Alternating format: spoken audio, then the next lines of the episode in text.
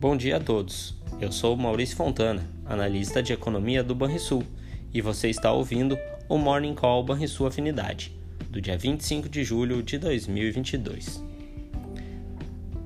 Vamos aos destaques do dia.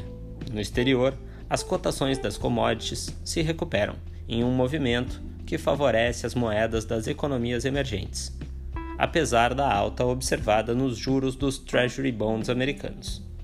Na agenda externa, hoje, apenas alguns dados secundários de atividade nos Estados Unidos.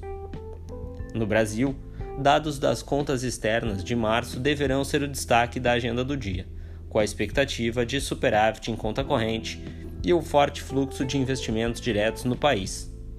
Além disso, o IPCS da terceira quadricemana de julho, recém-divulgado, teve queda maior do que o esperado pelo mercado. Até o momento, tanto o principal índice da bolsa alemã quanto o índice futuro do S&P 500 nos Estados Unidos operam em alta de cerca de 0,5%.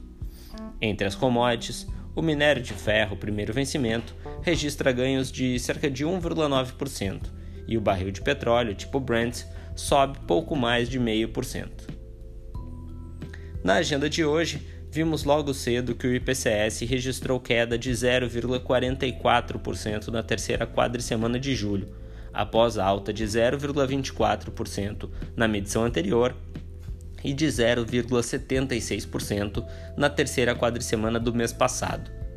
Esta queda foi mais expressiva do que as estimativas de mercado e ficou abaixo até mesmo do piso das projeções.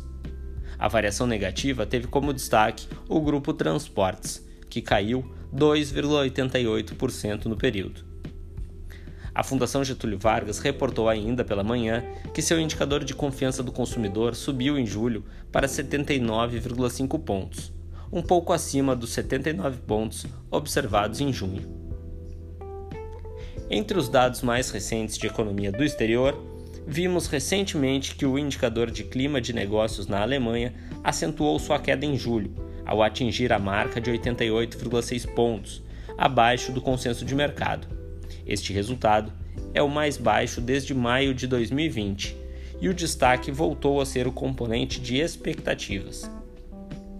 Já nos Estados Unidos, o índice dos gerentes de compras, o PMI, entrou em terreno contracionista em julho, ao marcar leitura de 47,5 pontos em sua prévia.